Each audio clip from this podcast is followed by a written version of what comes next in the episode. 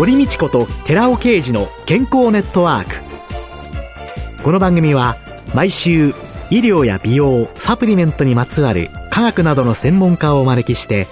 私たちの健康のために役に立つお話を伺う健康生活応援番組です。包摂体サプリメントと MGO マヌカハニーで健康な毎日をお届けするコサナの提供でお送りします。オリゴ糖が輪のようにつながってできたナノカプセルシクロデキストリンをご存知ですか？シクロデキストリンはサプリメントに含まれる有効成分を包み込んで熱や酸化から守り体内への吸収率を高めます。コサナではシクロデキストリン研究の第一人者神戸大学医学部客員教授の寺尾啓治社長による出張セミナーのご依頼を随時受け付けています。サプリメントにまつわる科学にご興味のある方は、ぜひ一度ご相談ください。お問い合わせは平日の午前9時から午後5時半までフリーダイヤル0120-496-537フリーダイヤル0120-496-537寺尾啓治のシクロデキストリン出張セミナーのお知らせでした。こんにちは、堀道子です。今月はアンチエイジングアドバイザーでエイジレスビューティー研究家の遠藤幸子さんをゲストに迎えて遠藤さんの最新アンチエイジング情報と題してお送りしております。さあ今日は保湿と UV ケアが決め手とね、まあ、こう多くの美容研究家がおっしゃってますけれどもね、この保湿と UV ケアについて、まずは保湿から教えていただけますか？そうですね。保湿はすべてのシワだとか、たるみだとかのエイジングサインに直結しているので、うん、もう本当に最重要事項だっていうふうに思ってるんですけれども、これも前々回ぐらいにお話しした成分にこだわって選ぶっていうのも一つ大事なことで、セラミドだとか、プロテオグリカンだとか、ヒアルロン酸とかいろいろ成分ありますけれども、そういう保湿有効成分を使ってみて自分の肌に確かな効果を感じられるような化粧品を使いつつ、あとは落とさない、落としすぎないことだっていうふうに感じてるんですね。その自分の本来持っている潤いまでも落としてしまうようなその洗浄力の高いクレンジングだとか、洗顔料だとかっていうのを毎日使い続けていると、やっぱりあの肌が乾燥していくことにつながるので、まあ落とすっていうことにも気を使いながら保湿していくっていうのが大切だっというふうに感じています。実際に保湿っていうと、はい、ビューティーっていうと顔っていうのを考えがちなんですけれども、はいこれはあの、体全体、保湿って大切ですよね。そうですね。なので、こう、化粧品で与えるばっかりが保湿ではなくて、洗い流すっていうことに気をつけることももちろん重要ですけど、あとは体の内側からちゃんと水分を取るっていうのも大事ですし、あとは血行とかそういうことも密接に関係しているので、冷やさないっていうこともすごく重要だっていうふうに私は感じています。冷やさないね。はい、やっぱり冷えば血流が悪くなって、はい、全身に問題になりますよね。はい、じゃあ冷えなんかはかなり気をつけてらっしゃる。そうですね。と私も数年前まではすごく冷え性で、低体温だったんですよね。ええはい。で、35度6分ぐらいが平熱で、その頃は本当にしょっちゅう体調を崩して、えー、体に触っても冷たいところが多くて、うん、それがあの、私の課題だったんですね。うん、それを運動をするだとか、湯船にゆったり毎日必ず使うとか、そういうふうに多方面から冷たいものを飲まないでなるべく温かいものを飲むとか、そうやって知っていって今は6度4分ぐらいの平熱になったんですけれども、そうすると保湿しようとして何かを使った時にも入りやすくなりますし、随分肌質も体質も変わったなっていうふうに感じてます。はい、35度台だったのが36.4になった。はい、やっぱりね、今結構若い人って体温を測ってない？うん、そうですよね。普段測ってなくて、うんはい、まあいきなり病気になった時に、あれ熱出てるんじゃないとかって言っても、平熱知らないと、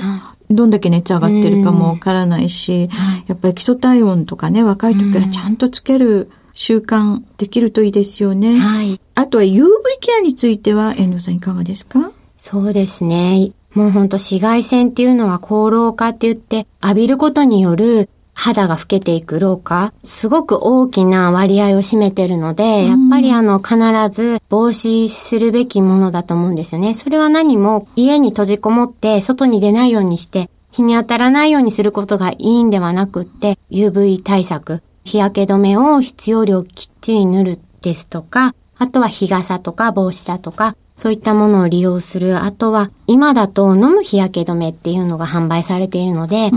そういうものを摂取して体の内側から紫外線に対抗していくっていうようなケアが必要なんじゃないかなって感じています。真夏ですとね、今なんかもう本当に暑くって、もう私なんかも汗がダラダラ出てきちゃうんですけれども、はい、そうするとこう UV ケアは、はい、あ、すごいあれだけど、保湿汗こんだけ出てるんだし、手抜いていいかななんて思ったりするんですけど、これはどうですかね？いえ、あの保湿はもう、こういう夏こそ重要で、汗をかくっていうことはその分、水分を補給しなきゃいけないですし、特に紫外線を浴びて日焼けしちゃった時は、火傷したのと同様の状態に肌がなってるので、やっぱりそれも脱水症状に肌がなってるので、肌をまず落ち着かせてから、きちんと保湿するっていうのが重要になってくるので、UV ケアと保湿っていうのは年間を通してマスト必ずやらなきゃいけない肌を守る上では重要なケアだっていうふうに考えています。じゃあ、夏も UV ケアと同時に保湿も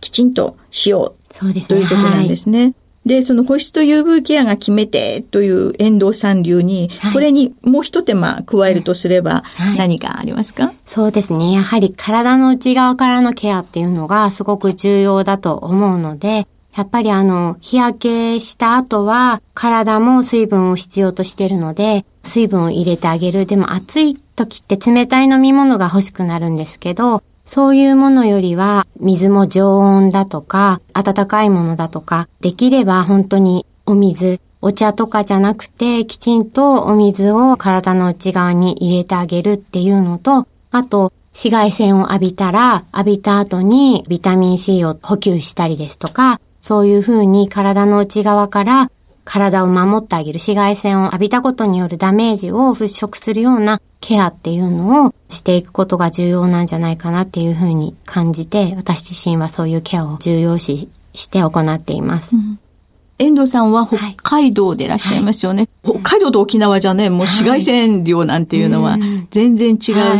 日差しの強さなんかも違うし、はい、どうなんですかね、北海道でそれだけ気をつけてらっしゃるっていうこと、やっぱり沖縄の人たちはもっともっと気をつける。そうですね。暑いっていうことは、まあ、紫外線量だとか日差しっていうのを度外視して、まあ、暑いと汗をかくっていうことに特に気をつけた方がいいっていうふうに感じてまして、うん、あの、汗をかくと、UV ケアをしても流れてしまいますよね。で、そのまんまにしてしまう人が多いんですけれども、そうすると本来持っていた効果っていうのは得ることができないですよね。やっぱり汗をちゃんと拭って、また日焼け止めを塗り直すっていうことが大事なんですけれども、化粧しているとなかなかこうまた日焼け止めを塗るっていうのすごく難しいと思うんですよね。うん、そういう時に今はすごく便利なアイテムっていうのが売っていて、例えばスプレー、UV スプレーだとか、うん、あとはこうパウダーなんですけれど、お白いみたいな、うん、そういうものに紫外線の防止効果が入っているものとかっていうのがあるので、汗を抑えてそういうものを塗り直すっていうようなケアをぜひやっていただきたいなって思います。はい。UV ケアのいろんなものって、はい、遠藤さんは何回ぐらい付け替えるとか足したりとか、はい、一日のうちに？そうですね。私は崩れたなと思うと、必ずそういうものを使用するようにしてるんですけれど、ただあの、仕事だとか、子供の行事だとかあると、その頻繁にお直しできないっていうことも発生するんですよね。うん、そういう時は、崩れにくい下地っていうのを必ず使って、崩れるまでの時間をちょっと伸ばしつつ、抑えられる時は汗だけでも抑えたり、そういうふうなことで乗り切っています。普段、普通は崩れを意識した時にやり直すというような程度っていうことになると、はい私なんて朝化粧したらそのまんま終わっちゃってるんですけど、はい、何回ぐらいやった方がいいんですかね、本当は。えっ、ー、と、そうですね。あの、通常だと、私もこう夏とかでなければ一回お昼に直しておしまいぐらいで持つんですね。うん、だけど、えっ、と、夏だと本当に今日、東京も暑いですけれど、ええ。あの、そういう時は本当に崩れてくるので、崩れたと感じたら、まあ直すっていうのが必須なんですけれど、まあ例えば時間の目安で言うと、3時間とかで一旦もし可能であれば、うん。直せたらいいんじゃないかなっていうふうには思いますね。理想的だっていうふうに思います。遠藤さん自身が UV ケア商品としてはい。何アイテムぐらいどういうふうに使い分けてらっしゃるんですか？あ、はい。あの、新しいものが出たら、こう自分のニーズに合っているものを見つけたら、まず揃えてみるんですけど、まず日焼け止めもいろんなものを試してみるんですね。色がついていて、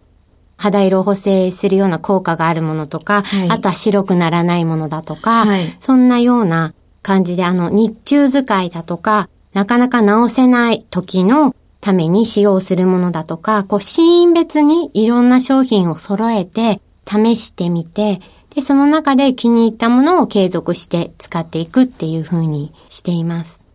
じゃあ新商品が出ると、とりあえず、はいいろんなものは買ってみる。え、そうですね。全部は無理なんですけれど、うんえこう自分のニーズに合う。例えば、あの、長いこと紫外線を防止するような、あの、数値が高いようなはいものは、い、いものが自分の中で手持ちではなかったなっていう風になると、新しいものが出てきて、私のアンテナに引っかかるような商品だと、まずは試してみるっていうことをしてますね。はい。そうすると、今ね、あの、長いこと効果があるっていうお話が出たんですけれども、はいはい数値によってはい。使い分け、SPF 値の、そういうのによっての使い分けっていうのは、はい。今どのようにされてるんですか？はい。例えばですね、普段、近所に買い物に行くだとか、ええ。そういう程度の外出であれば、はい。私は SPF が30以下のものを使って、はい。あの、まあ、塗り直したりとかはい。しながら、あの、使用するんですけれども、はい。例えばこう、ずっとアウトドアとか楽しむときには、こう、頻繁にあお化粧直しなんかできないですよね。そういうときは、崩れにくくて SPF は50ぐらいあるようなものを使ったりですとか、そういう風に使い分けています。でも一般の人ってはい、こういう使い分けってなされてますかね、うん、そうですね。されていらっしゃらないと思います。多分、日焼け止め自体をそのワンシーズンで使い切るのが理想的なので、うんあの、そういうふうに考えると、いくつも持っていると余らせてもったいないっていう考えもあるでしょうし、何か買ったら1個使っておしまいっていう方が多いんじゃないかなと思うんですけれども、肌に対する負担とかを考えたら、あの、私のように、こう、使い分けするっていうのがおすすめなんですけれど、まあ、あれこれ揃えると、まあ、お金もかかる話なので、難しいのかなとは思いますが、うん。でも、やはり SPF の低いのと高いのと、ワンアイテムずつぐらいははい。持ってて、使い分ける方がはい。いいんでしょうね。はい。でも、素人考えでいくと、はい。全部大きいなのを変えちゃえば、はい。いいじゃないって、ん。しっかりガードっていうふうに思ってしまいますけど、これはどうお考えですか？そうですね。私、あの、日焼け止めを防止する成分にも2種類あるんですね。えっ、と、紫外線吸収剤と散乱剤とはいあるんですけれども、吸収するもの、SPF の値とか高いものにはよく入ってる傾向にあるんですけれども、それは、あの、肌の表面でちょっと化学反応を起こして、こう、紫外線を防止するような仕組みなので、それなりに肌に負担をかけるっていうふうに考えているので、長い時間お化粧直しができないとか、そういう時にピンチに陥りそうな時に使うアイテムであって、日常使いするには、できるだけそういう肌に負担をかけない。できれば、まあ成分のことを言うとキリがないところもあるんですけれど、紫外線散乱剤の方が多少は肌に負担をかけにくいので、そういうものを日中使いして肌をいたわるっていうことをあの重要視しています。紫外線を吸収して、はいまあ、紫外線を防止してくれる。はいでもその吸収するときにちょっと熱を持ったりする。で、紫外線散乱剤、こうはい反射させちゃう。はいで、散乱剤の方が普段使いにはいいんじゃないかなはいというふうに思ってらっしゃるということ。今の散乱剤ってちょっと白くなるとかっていうのを聞いたりするんですけど、ねはいお使いになってみていかがですか？そうですね。確かに白くなるものもあります。なので、買うときに、やっぱり自分でテスターとかを、こう手のひらに乗せてみて、どの程度白くなるかですとか、試してみて、できるだけこう自分が使いやすい商品を選ばれるっていうのがすごく重要だと思うんですよね。今は結構いい商品いろいろ出てまして、その散乱剤のものでも白くならずに、こう、馴染みやすいものなんかもあるんですよね。うん、なので、あの、幅広いお店で、うん、あの、ドラッグストアだけとか、デパートだけとかっていうんじゃなくて、バラエティショップにも行ってみたりしながら、商品のこう選択肢を広げて、よりいい商品を見つけていただきたいなと思います。あじゃあ、はい、UV ケア商品選ぶにも、吸収剤、散乱剤、SPF はいくつか、白浮きするかしないか、はい、いろんなのを試して使ってみるということですね。はい、はい、ありがとうございました。今週のゲストは、アンチエイジングアドバイザーで、エイジレスビューティー研究家の遠藤幸子さんでした。来週もよろしくお願いします。お願いいたします。テルが完成いたしましたこんにちは。小皿の鈴木健二です。小皿ワンポイント情報のコーナーです。去る7月15日。小皿の関連会社シクロケムの新社屋落成記念パーティーが神戸ポートピアホテルで開かれました。今回はパーティーの会場で小皿テニスアカデミーのエグゼクティブマネージャーの重政淳さんにお話を伺います。普段どんなお仕事をされているのでしょうか？テニスクラブの運営とメインはテニスコーチをさせていただいてます。併設されているテニスコートですね。こちらコートご感想いかがでしょうか？普通の時はスクールで運営させていただいているんですが、えお昼休みなど社員の方が使っていただいてまして社員の皆様が非常にファミリーのようなあったかい感じで非常にやりやすい環境でさせていただいてます。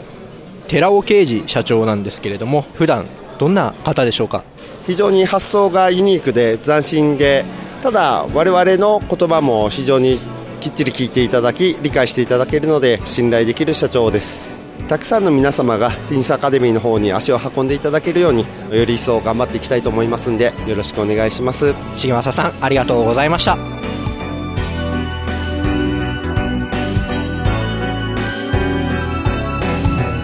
ここでコサナから番組お聞きの皆様へプレゼントのお知らせです。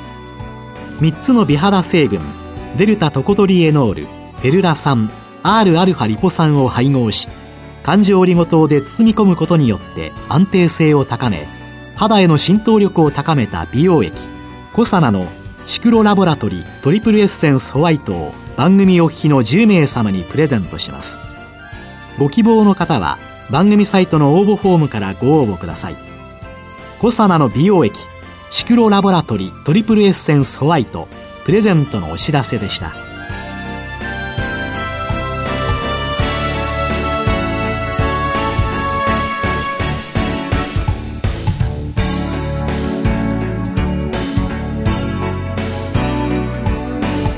堀道子と寺尾啓二の健康ネットワーク。